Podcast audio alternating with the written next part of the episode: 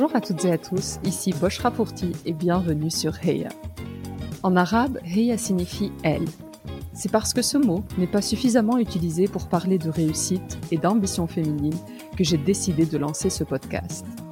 Les inégalités et la sous-représentation liées au genre sont malheureusement une réalité, et une approche intersectionnelle ne fait qu'amplifier ces phénomènes.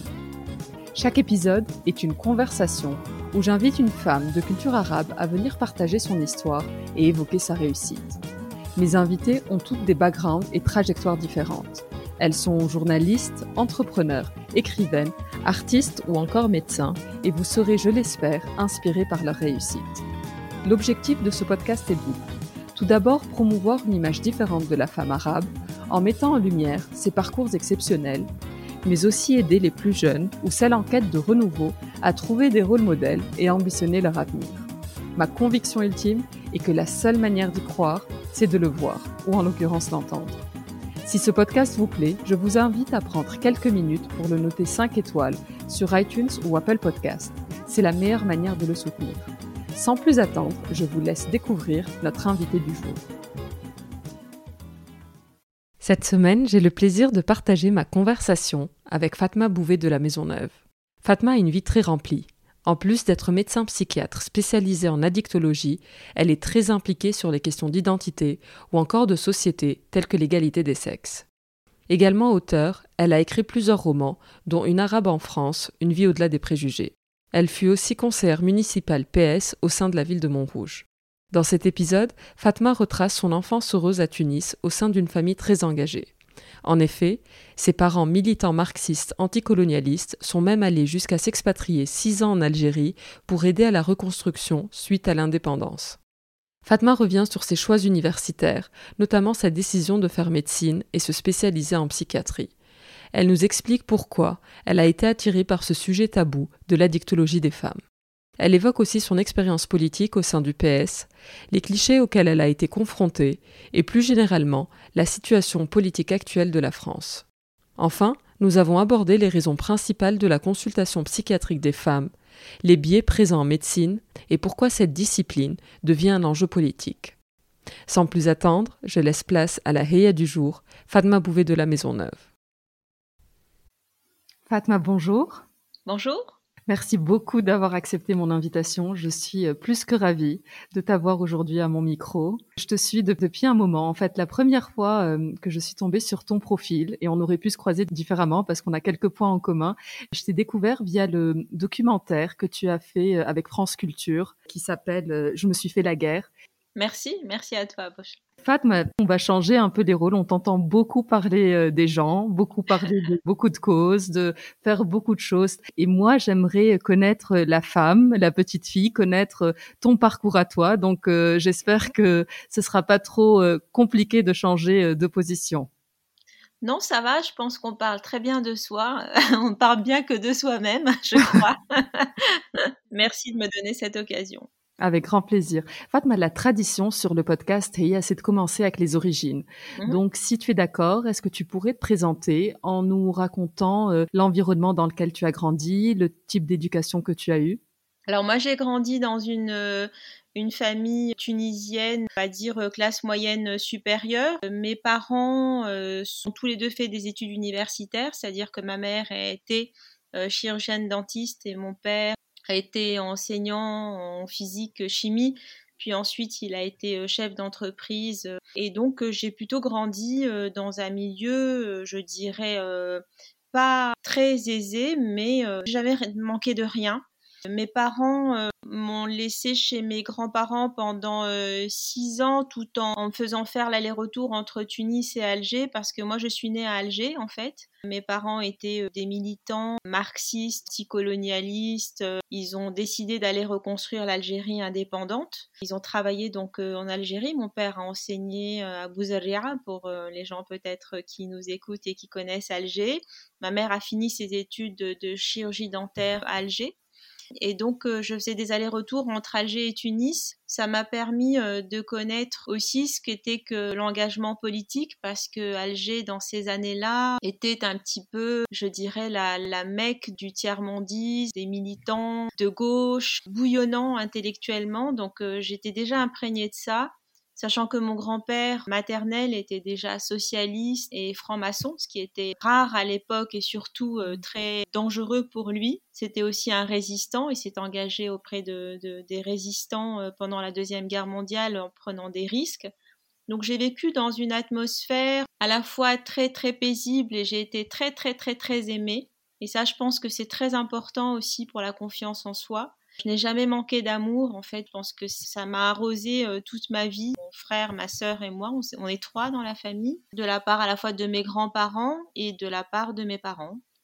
Donc éducation très francophile et francophone, avec un père qui est arabisant, qui est de Sadiki, des anciens de Setrea, qui a fait un grec, euh, Matélé, etc.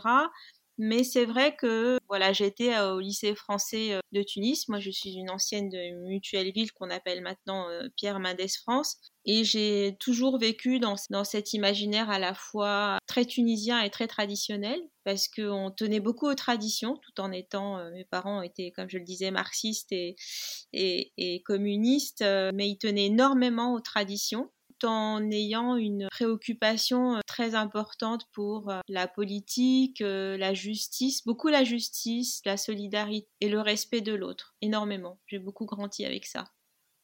C'est hyper intéressant, donc un, un environnement plutôt politisé, avec, des, avec des valeurs très franches et très claires côté, côté gauche. À quoi rêvait la Fatma enfant dans cet environnement-là? En fait, je me, je je, comment dire, je me projetais pas euh, adulte. Je crois pas du tout que je, je pensais à ce que je serais adulte. Ce qui est certain, c'est que j'avais envie de grandir pour être, je sais pas, pour. Euh, j'ai toujours été dans l'action, toujours. J'ai toujours été un peu comme ça. Je ne supporte pas l'inactivité, je supporte pas la perte de temps. Je suis une femme pressée en fait. J'ai toujours très pressée. Je supporte pas qu'on me baratine. Donc euh, oui, j'étais tout le temps euh, en train de faire des choses, en train de concrétiser. Même euh, quand il s'agissait de, lecture, je me sentais dans l'action, même dans des choses qui semblent comme ça passives. Pour moi, c'était de l'action. Donc je, trouvais que les gens qui parlaient sans rien faire m'insupportaient prodigieusement. Donc je ne me projetais pas dans un métier particulier. Je pense que je voulais faire. Alors après J'aimais beaucoup, beaucoup la littérature. Il y a eu un, épisode qui m'a fait aimer la littérature, c'est que j'étais euh, très bonne élève euh, en primaire et puis je m'endormais un peu sur les lauriers quand un jour euh, j'ai eu un 5 sur 20 en expression écrite. Donc je rentre à la maison et si ma mère m'entend là, elle va pas, va pas apprécier parce que c'est elle me donne une grosse claque, elle me prend par la main et puis elle me dit allez, maintenant tu vas te mettre à lire, on va à la STD. À l'époque, c'était euh, la société de diffusion nationale de, livres en, Tunisie, équivalent de la FNAC, mais nationale. Et donc, je prends un livre euh, qui s'appelle La petite fadette de Georges Sand que j'ai avalé, je sais pas, peut-être euh, j'avais 12 ans, j'ai dû le lire en même pas deux jours. Et depuis, c'était parti. Donc j'aime beaucoup, beaucoup, beaucoup la littérature. J'aimerais bien devenir un grand écrivain, mais je crois que je suis suffisamment, euh, voilà, je suis quand même pas très jeune pour pouvoir euh, m'améliorer à ce point. J'aimais beaucoup euh, les sciences du vivant, beaucoup. C'est pour ça que j'étais mm, bonne en bio. J'aimais beaucoup l'histoire par le biais de la politique toujours, une histoire toujours politisée. Donc après le bac, j'avais j'avais envie de faire histoire, oui, je, médecine, histoire quelque chose qui se rapprochait des sciences humaines, mais en même temps, j'avais pas très envie d'abandonner la, biologie. Donc euh, voilà, je me définis comme une scientifique euh, médiocre et une littéraire médiocre. voilà.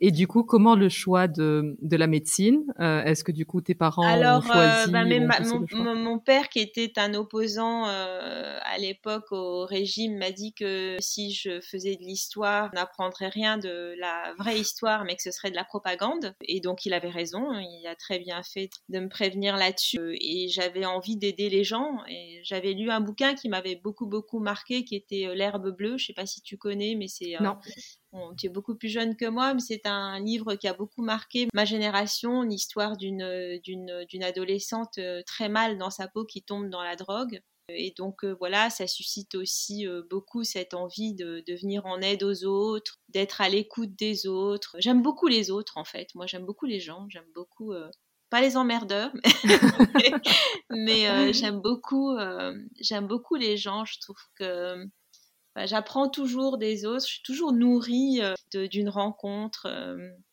Et le choix de la psychiatrie était, a toujours été clair quand tu as commencé médecine ou est-ce que c'est arrivé Non, non, euh, pas du tout, pas du tout. Moi, j'ai hésité entre gynéco et psychiatrie mais pour les mêmes raisons en fait. pour que je trouvais intéressant en gynéco, c'était justement de pallier à ce manque à ce manque de, de parole, d'empathie vis-à-vis des femmes, soit qui accouchaient, soit qui avaient des difficultés à avoir des enfants, soit qui avaient un enfant mort-né. Euh, tu vois, donc euh, c'était euh, cet aspect de leur prendre la main quand elles ont mal, parce que bon, c'est pas c'est pas évident, ni une grossesse, ni un accouchement, donc cet accompagnement, je trouvais que ça manquait. Et puis finalement, c'était de la psychiatrie en gynéco que je voulais faire. Donc la psychiatrie s'est imposée comme ça. Et puis la, la dicto, parce que cherche toujours les trucs euh, compliqués en fait. Euh, c'était c'était en fait une spécialité qui était à peine reconnue. C'était des, des malades euh, difficiles. Puis surtout en Tunisie à ce moment-là, parce que c'est le ah sujet de ta thèse. Et pour le coup, l'alcoolisme, pas vraiment ce qui a de plus tendance, un peu tabou, et encore plus côté femme. Oui, j'avais même été avec avec mon chef de service de gynéco euh, voir euh, comparer le tabou euh, de l'alcool par rapport à celui de la prostitution. J'avais été faire une une journée au dispensaire de Nash Zalkoun, qui est la, rue où il y avait des prostituées à l'époque, où j'ai été particulièrement bien reçue. C'était un moment que, enfin, j'oublierai jamais ce moment-là. Et effectivement, euh, l'alcool était bien plus tabou que leur métier, en fait, dans les échanges que j'ai eus avec elles. Donc, j'aime bien les défis, j'aime bien lever euh, les tabous sur euh, des sujets dont on parle pas. D'ailleurs, c'est vraiment, c'est vraiment la ligne conductrice de tout mon travail, en fait. On ressent et, c'est hyper intéressant de bah, de, pas choisir la facilité en fait, parce que la facilité aurait probablement était d'aller dans, dans une spécialité euh, beaucoup plus euh, mainstream, truc beaucoup plus en ligne ou moins, moins controversé. Tu as grandi en, en Tunisie et tu es arrivé donc euh, en France après tes études, enfin pour faire ta spécialité, c'est ça? Alors en fait, j'ai fait deux années de spécialité, donc c'était le résidana en Tunisie, ça s'appelle le résidana en France, c'est l'internat. et après les deux années, je suis venue à Paris, oui, pour terminer ma spécialité. Donc j'ai fait le lycée français, donc j'ai fait toute ma scolarité dans des établissements français, euh, du primaire jusqu'au secondaire. Ensuite, euh, la fac de médecine de Tunis, qui a fait un très très grand, c'est un très grand écart en fait, hein, de, sortir d'un cocon euh, très privilégié et très lisse comme ça des lycées français, et d'arriver à la fac de Tunis et d'arriver aussi à travailler avec les, malades, à Malassine, à Rapta, enfin voilà, pour ceux qui ne savent pas, ce sont des, quartiers populaires.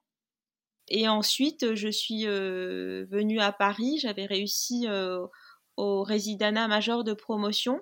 Et donc j'ai pu obtenir une euh, bourse d'OMS pour terminer mon résidana à Paris, où j'ai rencontré donc mon mari qui est psychiatre et psychanalyste en fait, euh, on a hésité. Je veux dire, le fait de rester en France n'était pas du tout une évidence parce que j'avais très envie de rentrer. Mais mon mari était plus avancé que moi dans son installation, dans sa carrière. Tu as grandi en Tunisie, tu faisais partie de la majorité euh, en Tunisie, donc toutes les questions de diversité, de minorité ne te concernaient pas vraiment. Ah je voulais savoir, est-ce que à ton arrivée en France, tu as rapidement senti euh, un regard différent se poser sur toi? Et est-ce qu'il y a peut-être une anecdote ou quelque chose qui a été un peu le déclic, si euh, si déclic y a eu? Ah oui, oui, oui, bien sûr. On a l'impression de maîtriser tous les codes, de bien connaître la langue, de bien connaître la culture, etc. Mais une fois qu'on arrive en France, en fait, on n'est pas, on n'est pas française. On, est, on parle mieux français que beaucoup de Français, mais on connaît mieux l'histoire que beaucoup de Français.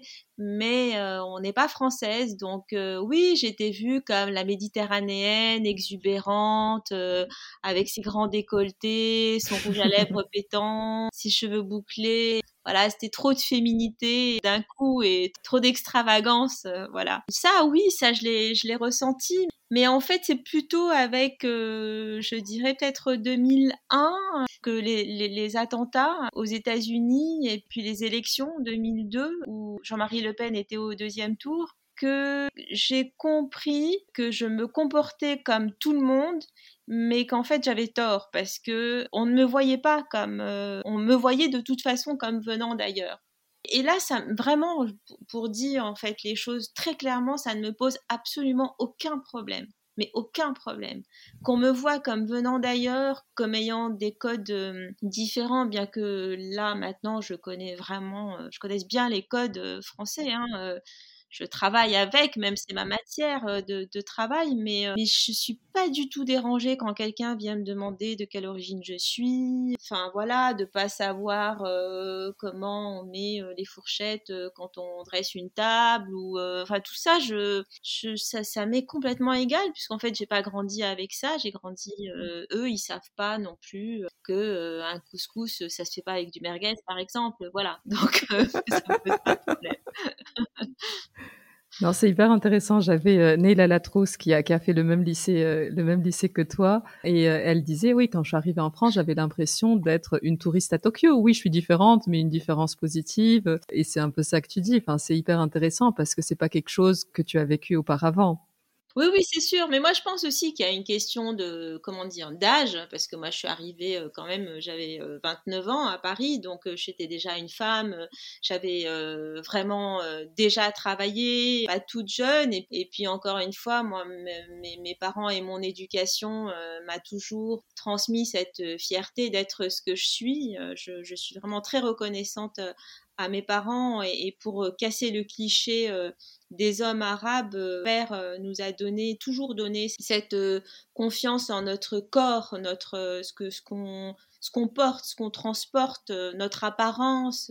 il aimait bien qu'on soit maquillé, il aimait bien qu'on soit souriante. Voilà, on est complètement dans, dans, dans, autre chose que ce qu'on transmet des clichés des pères arabes. et donc, il y a aussi la, confiance avec laquelle vous arrivez dans un milieu étranger et parfois hostile qui fait que euh, soit je peux répondre, euh, soit je tourne les choses à la dérision, soit je prends le dessus, soit j'ai très très très très très mal et je, je l'encaisse toute seule et je me, je me relève. Mais quand on vient d'un milieu moins favorisé que le mien, avec peut-être un bagage, je dirais, moins solide, on peut être euh, écrabouillé. Ça, vraiment, vraiment.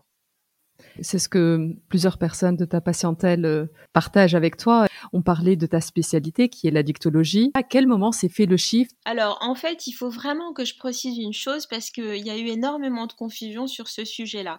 D'abord, je suis euh, psychiatre avant tout. À partir de la psychiatrie, j'ai voulu voir ce qui se passait en addictologie parce que selon moi, il n'y a pas de problème d'addiction euh, sans fond pathologique psychiatrique. Ensuite, je me suis intéressée à, donc à ce sujet tabou qui est les addictions euh, au féminin, mais j'ai d'autres casquettes, c'est-à-dire que ben, on le sait, hein, les femmes se sentent toujours euh, illégitimes, euh, pas assez compétentes, etc. Donc on cumule les diplômes et les formations. je me suis aussi intéressée à la question de la souffrance au travail. Donc dans ma patientèle, j'ai énormément de personnes qui qui sont soit en burn-out, soit en harcèlement euh, qui subissent des harcèlements. Puis euh, je vois des dépressions, je vois des troubles anxieux. Donc je fais de la psychiatrie générale. Je ne fais, je ne fais pas que de la dictologie. En fait, ce qui a été beaucoup médiatisé, c'est effectivement ce sujet qui est très tabou, mais en fait qu'aujourd'hui je suis en train d'étendre à tout ce qui concerne les troubles mentaux chez les femmes. Ça c'est un premier aspect et qui est euh, cet aspect dont je vous disais tout à l'heure que je voulais rendre public et je, voulais euh, euh, faire monter les sujets tabous, c'est celui-ci, celui de comment est-ce que l'intimité féminine dont on ne veut pas parler, les difficultés intimes des femmes dont on ne veut pas parler, a, du fait du dysfonctionnement sociétal, a des conséquences sur la maladie, euh, sur le, psychisme des femmes. Et autre sujet, et là c'est arrivé euh, avec le temps, c'est de constater à quel point la discrimination, qui est aussi un dysfonctionnement social, entraîner des troubles, euh, des souffrances et des troubles psychiques. Souvent, ça s'intriquait avec les histoires de harcèlement, de burn-out, parce que quand vous êtes un homme arabe, en particulier un homme, dans une entreprise aujourd'hui, vous êtes toujours suspecté d'être le méchant, d'être celui qui, etc. Et donc, on en fait euh, deux fois plus et vous acceptez de ne pas être promu pendant des années, de faire le petit boulot. Donc petit à petit, tout ça s'est un petit peu enchevêtré et je me suis dit que on pouvait pas euh, décemment, parce que moi-même je le ressentais, on peut pas décemment subir quotidiennement des coups comme ça euh, publiquement et, de la part de, personnages politiques et que une politique entière soit ciblée contre contre nous. Alors j'aime pas le, terme racisé parce que moi je pense qu'un blond aux yeux bleus est racisé aussi. Mon mari est breton, il est racisé.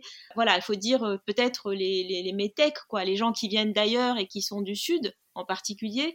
Donc euh, comment est-ce qu'on peut supporter ça? Et en fait, on ne supporte pas ça. Et ça, ce sont des, choses qui me sont venues en tête euh, depuis bah, la politique de Sarkozy, on va dire. Et en fait, je, me suis souvenue que dans ma patientèle, depuis que je suis arrivée en France, c'est-à-dire depuis maintenant bientôt 27 euh, ans ou 28 ans, eh bien, il y avait des personnes qui venaient me voir spécifiquement parce que j'avais, parce que j'étais un médecin arabe, que euh, qui sont nés ici, etc., mais qui sentaient qu'il y avait euh, une écoute différente, même si en fait je comprenais pas du tout leurs problèmes, puisque ce sont des gens qui me ressemblent, mais qui en fait sont qui ont une histoire différente, sont français avant tout voilà, ils ont grandi ici, ils ont euh, vu euh, les séries que moi je n'ai jamais vues. Écoutez, moi je suis incapable de chanter sur du sardou euh, en boîte là aujourd'hui, tandis que ceux qui sont nés ici sont capables de vous chanter une chanson de sardou. voilà, donc ils ont, eux sont français, on a la même tête, on a peut-être parfois les mêmes traditions, en particulier culinaires, et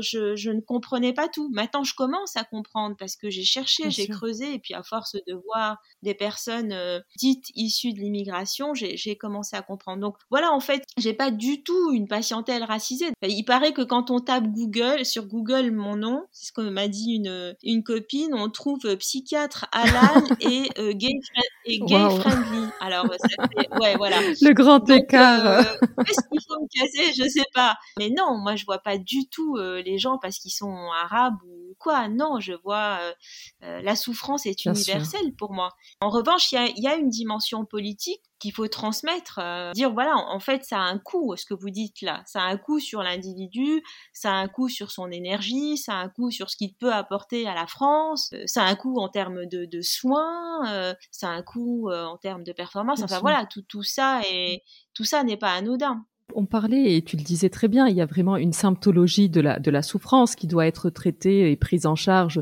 par tout médecin. Est-ce que tu penses que certains venaient à toi parce qu'un médecin, je sais pas, un autre médecin euh, avec un nom différent du tien, etc., avait moins d'empathie ou les comprenait moins Et j'ai, dans ton livre, tu parles de certains, ah, très certains médecins du travail qui challenge le, le, patient en disant, bah, c'est probablement ta culture qui tout à fait. Ah oui, oui, bien sûr, bien sûr, il y a de ça. Simplement, je ne veux pas que ça soit ça. Parce que, en fait, pourquoi est-ce que moi, je suis capable d'écouter euh, une catholique, euh, comment dire, euh, pratiquante, qui me parle de choses qui ne font pas partie de ma culture, de, je sais pas, de la messe du, du dimanche soir, des vêpres, des choses comme ça? Pourquoi est-ce que je suis capable de la comprendre, de comprendre pourquoi elle voudrait que le mariage de son fils se passe dans telle église et dans pas une autre? Enfin, tout ce, tout ce type de propos, je, je l'entends, j'apprends, je suis de l'entendre. Pourquoi est-ce que d'autres médecins ne pourraient pas aussi, comment dire, avoir autant d'empathie pour cette autre culture? Alors moi, je n'accuse pas du tout mes collègues. Hein. C'est ce que je crois, c'est que comme nous, voilà, la, culture, personnes issues de culture arabo-musulmane, sommes très en difficulté aujourd'hui en termes de bien-être, peut-être qu'il y a des subtilités qui sont trop complexes ou qui sont trop, comment dire, qui effrayent peut-être certains collègues ou euh, peut-être que ces subtilités là on peut pas peut pas forcément rentrer dedans euh, euh, je, je, vois que cette explication mais sinon voilà moi encore une fois j'ai même un patient juif orthodoxe quand je dis même c'est pour pour dire que les juifs orthodoxes sont aussi extrêmement radicaux dans leur dans leurs idées j'ai aussi, euh, je suis aussi un, salafiste, mais euh, mais repenti. Donc donc euh, voilà, en fait, quand on est médecin, on s'adapte et c'est pas qu'on s'adapte, c'est qu'on a bah juré de s'adapter. On a juré, on a juré de, voir tout le monde. C'est hyper intéressant parce que ça me fait faire aussi le parallèle. On parle là de culture et le même parallèle pourrait être vrai du côté du genre et on parle beaucoup de la médecine de la femme où souvent la médecine autour de la femme, bah, c'était assez centré au niveau de l'utérus, euh, des ovaires, etc. et que beaucoup de maladies n'étaient pas diagnostiquées. Je sais qu'il y a beaucoup de cas de maladies cardiaques euh, qui sont pas diagnostiquées parce que quand les femmes appellent une ambulance ou qu'elles vont avec des, des, des symptômes qui pourraient être pourrait être alarmant et mettre sur la piste d'un infractus, les premières réactions euh, et le biais, c'est euh, probablement le stress, euh, un peu de nervosité et on passe à côté d'un diagnostic relativement sérieux. Donc ma question, c'est est-ce qu'il n'y a pas un peu un biais en médecine? C'est pas un peu ce que tu dis là est, éminemment important fondamentale, et c'est en ça que je dis que c'est un sujet politique aussi, c'est que ce qui concerne la femme, les femmes est toujours passé sous silence une femme qui a mal, c'est normal. Or, euh, non, une femme qui a mal, ça n'est pas normal. Qui s'intéresse euh, Quel labo aujourd'hui euh, fait des recherches sur le syndrome prémenstruel qui consiste à avoir des douleurs accompagnées d'une sorte de dysphorie, c'est-à-dire une petite, une petite dépression pendant une semaine, une, semaine sur trois, sur quatre semaines. Une femme a mal et pleure et n'arrive pas à dormir. C'est énorme. Qui aujourd'hui euh, euh, s'intéresse à la fibromyalgie, qui est une maladie qui est extrêmement handicapante, euh, qui peut aussi avoir pour conséquence des abus de produits, de substances antalgiques, qui aujourd'hui imagine les conséquences de l'endométriose au niveau psychologique, qui aujourd'hui, pourquoi ne tient-on pas compte du passage vers la ménopause des femmes où la société euh, les fait se sentir euh, moins féminines, euh, les condamne définitivement dans leur vie? Donc bien sûr, bien sûr, on n'a pas, on, ne, comment dire, on ne se concentre pas sur les spécificités féminines. Et à, la fac, on ne nous apprend pas non plus à envisager la femme dans, sa globalité, c'est-à-dire à la fois à travers sa spécificité biologique, mais aussi psychologique, parce que voilà, on fonctionne différemment. Est-ce que c'est culturel éducationnel, hormonal, j'en sais rien, mais en tout cas, on fonctionne différemment des hommes et heureusement, parce que sinon on s'ennuierait euh, vachement, du contexte social dans lequel on évolue. On n'est pas libre dans cette société, on est, il y a toujours quelque chose à dire sur une femme, toujours. Soit elle est trop grosse, soit elle est trop mec, soit elle est trop souriante, soit elle fait la gueule, euh, soit euh, ses cheveux sont comme si. il y a toujours quelque chose à dire sur une femme.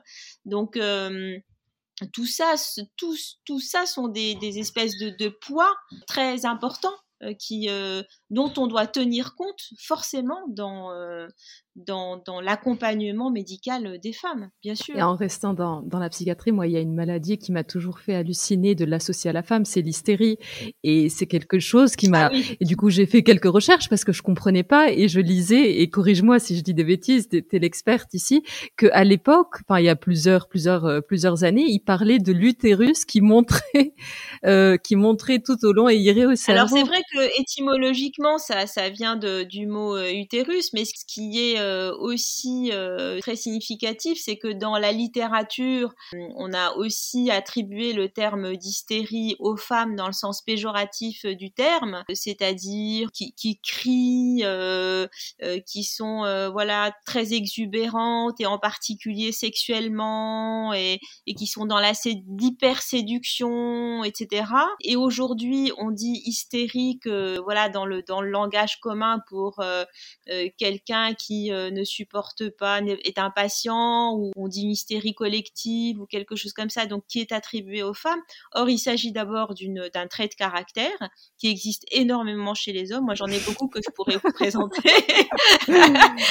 parce que les séducteurs, les allumeurs, etc., il y en a énormément aussi. Mais il s'agit aussi, lorsque c'est un trait qui devient lourd, il s'agit d'une souffrance réelle. Donc il n'y a pas, euh, euh, on a hiérarchisé un certain nombre de types de personnalités en laissant l'hystérie aux femmes et donc en se moquant des hystériques. Or, euh, les, les, les, personnes hystériques sont dans, parfois dans de très dans de très grandes souffrances et c'est un trait de caractère qu'il faut savoir prendre en charge comme les obsessionnels, comme les paranoïaques. Mais c'est vrai que comme c'est associé à la femme, c'est toujours, voilà, il y a une espèce de négligence, euh, de désinvolture euh, par rapport à, à ce que peut être la souffrance euh, d'un hystérique. Quelle est l'une des principales raisons, ou je ne sais pas s'il y a un top 3 des raisons pour lesquelles les femmes, et peut-être les femmes issues de l'immigration, viennent, viennent te consulter? Très souvent la solitude affective et, sexuelle, parce que ce sont des, femmes, donc on parle bien là des femmes qui sont nées ici qui sont nées en Europe, hein. euh, parce que ce sont des femmes qui, euh, qui tiennent à la culture de leurs parents, qui la déforment d'ailleurs parfois, euh, mais bon, on en aurait pour plusieurs podcasts là, mais parfois qui, qui, la, qui, la, qui la radicalise parfois. Hein. Mais parlons de celles que je vois le plus souvent, ce sont des personnes qui sont qui tiennent à cette culture, qui ont énormément de préjugés sur les hommes du bled, qu'elles appellent des blédards souvent je leur dis moi je suis blédarde et qui ne veulent pas être avec euh, des hommes euh, comme elles parce qu'elles disent qu'elles les connaissent trop bien qui sont euh, machos. Là aussi, on est dans, les, dans la peur et dans les préjugés, et qui, en fait, se sentirait bien avec un Français s'il était brun, musulman, et en plus, euh, si ses parents étaient arabes. Le mouton à cinq pattes. Donc euh, le, voilà, le mouton à cinq pattes. Donc pourquoi est-ce que les femmes viennent me voir, les femmes d'origine euh, maghrébine, et essentiellement viennent me voir, c'est ça. C'est je réussis, j'ai des amis, j'aime ma famille, je ne voudrais pas trahir ma famille en n'épousant pas l'homme qui voudrait que j'ai Parfois, ça dure jusqu'à 40, 50 et elle se retrouve sans personne. Ouais.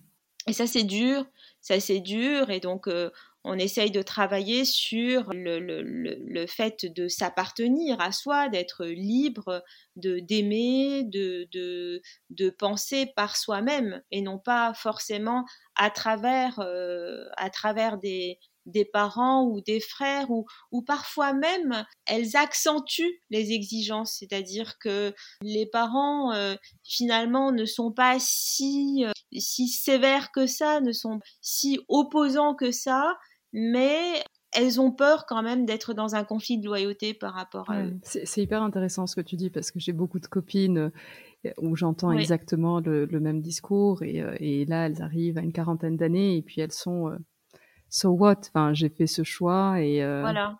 Puis après, quand vous leur dites très très souvent, ce sont des femmes euh, dont beaucoup d'hommes tombent amoureux. Hein. Euh, c'est pas là, n'est pas la question.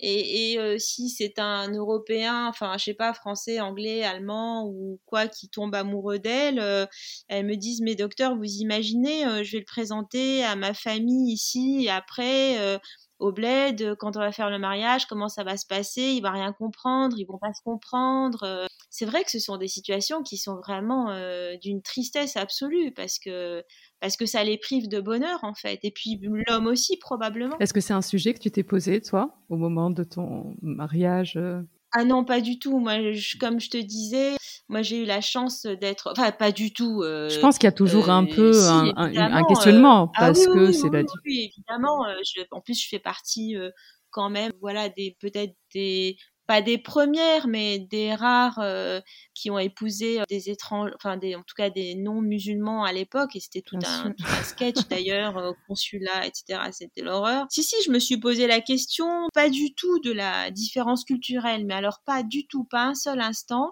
mais de euh, comment il serait perçu comment lui serait perçu. J'avais beaucoup plus peur de comment lui serait perçu là-bas pas par ma mmh. famille, hein, mais par euh, voilà les Tunisiens, que comment moi je serais perçue, parce que je savais déjà comment sa, famille m'avait perçue. Oui, on se pose des questions, bien sûr, et aujourd'hui, avec l'âge, euh, on se pose aussi des questions parce que euh, ça fait longtemps que je suis que je n'ai pas fréquenté la Tunisie quotidiennement, donc ce sont des choses qui manquent et je me dis mais et si j'y retournais avec lui qu'est-ce que ça ferait? Ça, Moi, comment je me sentirais dans la Tunisie d'aujourd'hui qui a vachement changé en fait.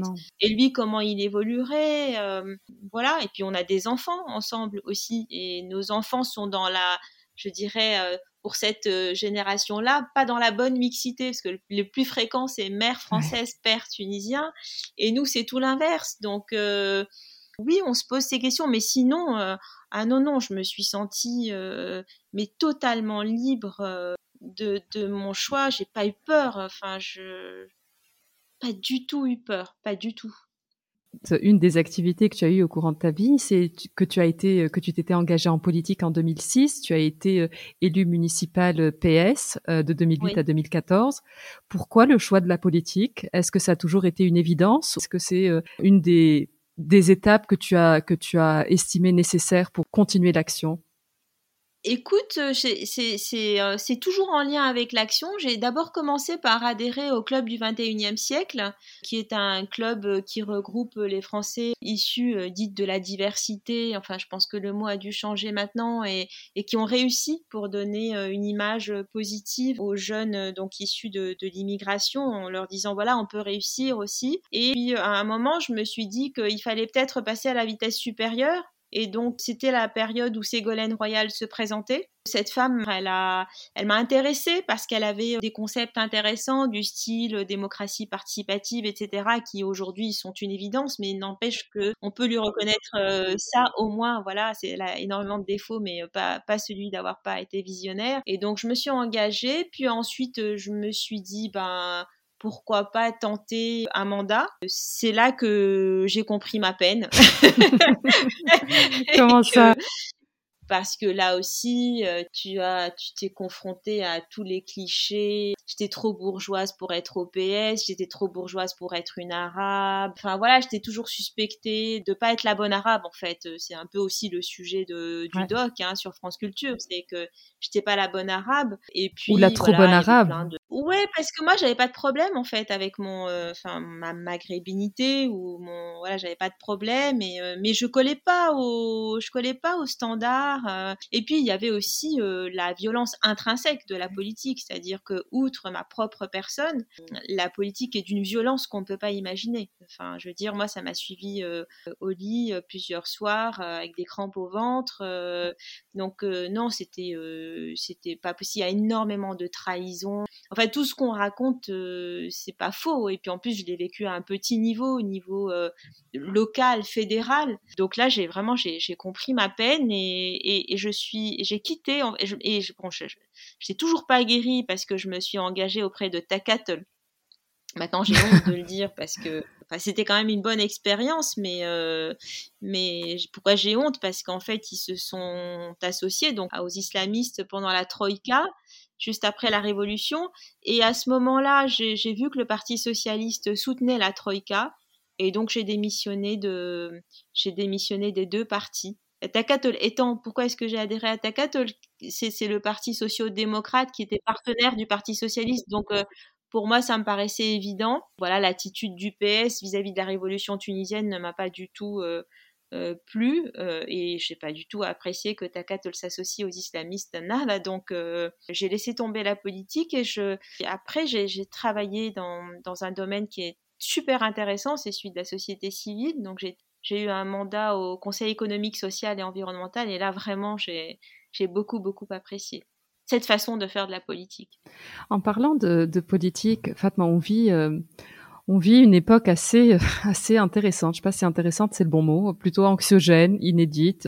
Évidemment, il y a un virage à droite qui se fait sur la politique et les prochaines élections, entre autres avec Zemmour. Encore hier, il avait réuni plus de 15 000 personnes. Quel sera l'impact de tout ce qui se passe en ce moment sur la, sur la santé mentale, sur euh, tout, tout ce dont on parlait, ce besoin d'identité et toute l'image que la société euh, reflète sur euh, ces personnes issues de l'immigration Beaucoup de choses à dire. D'abord, je voudrais dire que la, France, c'est pas Zemmour d'abord, que j'ai eu l'occasion de travailler avec euh, des militants, euh, que des gens autour de moi, que la solidarité qu'on voit en France euh, vis-à-vis des migrants, etc., ce sont des solidarités qu'on ne voit nulle part ailleurs. Je pense que c'est un pays démocratique où des choses sont permises et qu'on ne peut pas trouver ailleurs. Des choses se font pour la défense des droits qui ne se font pas ailleurs. Par ailleurs, il y a en ce moment dans le monde euh, un repli sur soi de tous les pays, de tous les dirigeants, tous les pays. Parler de la Tunisie, hein, nous aussi, on a, on a quand même euh, élu euh, des conservateurs depuis la Révolution.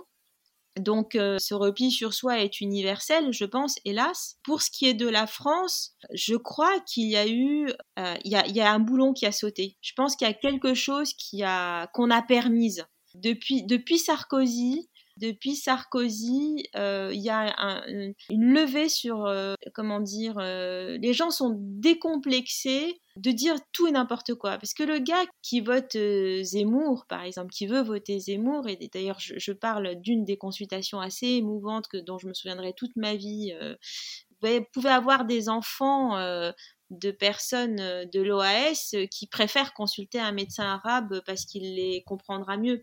Donc il y a, quelque chose de, comment dire, euh, j'espère d'éphémère euh, dans, ce mouvement-là. J'essaye de dire des choses complexes euh, en peu de temps, mais on ne peut pas ignorer qu'il y a réellement un virage, non pas à droite, mais à l'extrême droite. Et ça n'est pas tant au niveau économique, mais c'est au niveau du rejet de l'autre. Vraiment au niveau du, rejet de l'autre différent.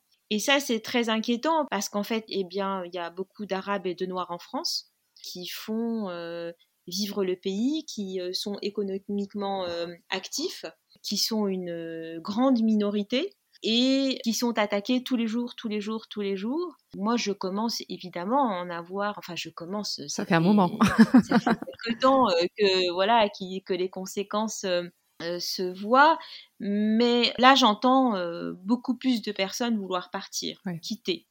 Quitter parce que parce que les propos sont juste, comment dire, intolérables, intolérables, enfin, sont, euh, sont douloureux, sont, enfin, on nous traite comme des singes, quoi. Un animal euh, aurait plus mmh. d'égards euh, de la part de ces personnes que, que nous. Je me mets vraiment dans, le, dans le paquet parce que je, je, je, je, je sens, je, je, je suis tout à fait concernée par ce qui se dit j'ai peur, j'ai peur aujourd'hui, j'ai peur de ceux que je ne connais pas et que je que je croise. Je j'ai peur aussi de ceux que je connais parce que je connais des gens qui qui ont viré. Voilà, on a peur du voisin, on a peur du collègue. C'est une atmosphère qui est très menaçante pour euh, pour les personnes euh, d'origine arabe, africaine, euh, moyenne-orientale, enfin, encore une fois, tous les gens du Sud, quoi. C'est hyper triste parce que moi, j'ai eu beaucoup d'espoir et je suis probablement une utopiste et, euh, j'aime bien euh, croire en l'humain, mais la pandémie, tout ce qu'il y a eu, et puis l'élan de solidarité qu'il y a eu avec la pandémie, le côté universaliste, j'ai eu l'impression que ça ramenait tout le monde. Ben, on est tous pareils et on est tous confrontés aux mêmes soucis de maladies dans ce cas-là il y a eu euh, tous ces applaudissements pour euh, le corps médical, la prise de conscience de, des invisibles, qui sont souvent des gens issus de l'immigration, les femmes de ménage, les portiers euh, de supermarchés, etc. Et j'avais espoir que ça casse peut-être ce, cette montée déjà de l'extrême droite qui commençait depuis quelques années, mais j'ai l'impression que ça a été rapidement oublié. On est vite revenu aux anciennes habitudes. Oui, moi aussi j'ai pensé à ça. Moi aussi je me suis dit, en fin de compte, euh, c'est un, un virus euh, de solidarité. Ça va nous faire du bien euh, de, de, réfléchir à tous après cette, cette tragédie, à ce que nous sommes, à ce que nous pouvons apporter les uns aux autres. Mais en fait, ce qui se passe sur le plan macro, je dirais, est le reflet aussi de ce qui se passe à plus petite échelle. Regardez, c'est mmh c'est c'est des 40% euh, des je crois que c'est 40% des pays riches euh, qui se sont euh, Enfin non, c'est 40% des... Enfin bref, les pays riches se sont attribués la majorité des, des vaccins par rapport aux pays pauvres.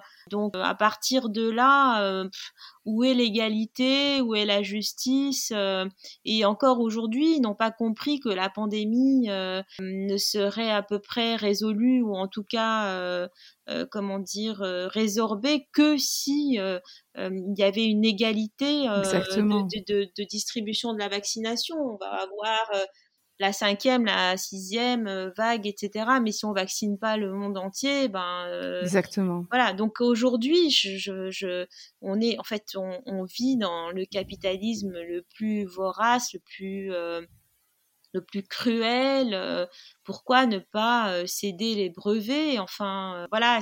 Alors que les gens, les gens meurent. Moi, j'ai, je ne sais pas si tu te souviens, mais entre juin et août en Tunisie, c'était l'hécatombe. C'était l'hécatombe. Bah oui.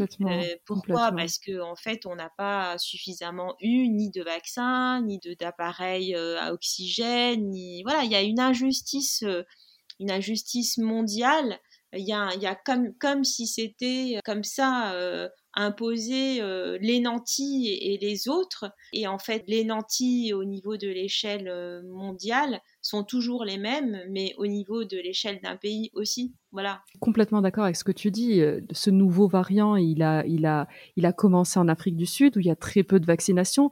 Donc on a beau vacciner à 100% une population, on n'est rien, on fait partie d'un tout. Et je pense que c'est la définition et l'image qu'on doit avoir. On n'est rien individuellement. On peut avoir tout l'argent du monde, si on n'aide pas l'autre et que tout le monde n'est pas n'est pas armé de la même manière, et eh ben et eh ben enfin ce sera ça sera pareil parce que maintenant avec les, ils ne regardent que par le petit bout de la lorgnette euh, occidentale, américaine, euh, européenne, voilà. Et puis on, va monter des murs. Euh, et c'est pas possible là pour le coup. Il y a pas, il y a plus de murs à. Ça marchait il y a quelque temps là, ah avec les, avec. en fait, c'est tout un état d'esprit, je veux dire de comment on va se protéger euh, de, des migrants, comment, on va se protéger. Bah, il va bien y avoir des gens qui vont fuir leur pays parce que, parce que euh, la pauvreté et la conséquence de la pandémie, euh, enfin tout se tient, mais on peut, on ne peut pas, on ne peut pas vivre tranquillement si les autres ne le sont pas et on peut investir voilà à faire six doses si en Afrique du Sud ou si en Afrique ou si en Inde où on n'est pas vacciné ça sert strictement à rien parce que les gens circulent en fait exactement Fatma, je parle beaucoup de réussite sur ce podcast, donc un sujet complètement différent, et j'aimerais avoir ta définition de la réussite. Ah, ma définition de la réussite ah, C'est intéressant. Être libre et heureuse. Qu'est-ce que tu dirais à la Fatma enfant?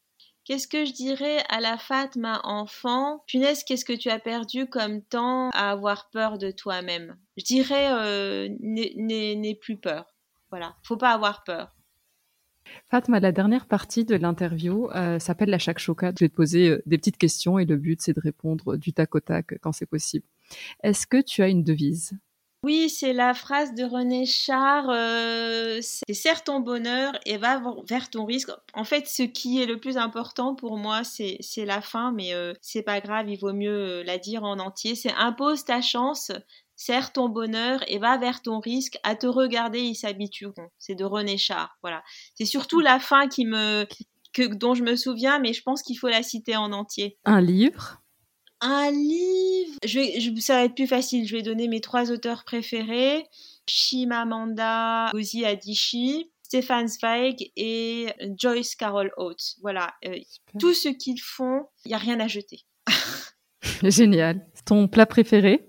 Mon plat préféré, c'est incontestablement les pâtes. Un lieu?